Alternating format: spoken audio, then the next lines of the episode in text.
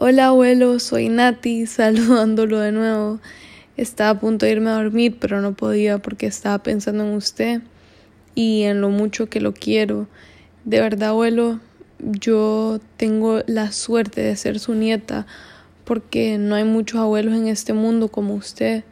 Usted ha sido a través de los años un hombre tan cariñoso, tan noble, tan honesto y más que nada tan fuerte y saludable, abuelo.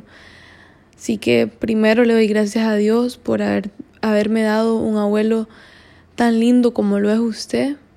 Y también pues aquí estoy para recordarle a usted eh, lo fuerte y lo saludable que es usted, abuelo. Así que es tiempo de recordarse lo saludable que está usted y tiempo de demostrarle también al mundo.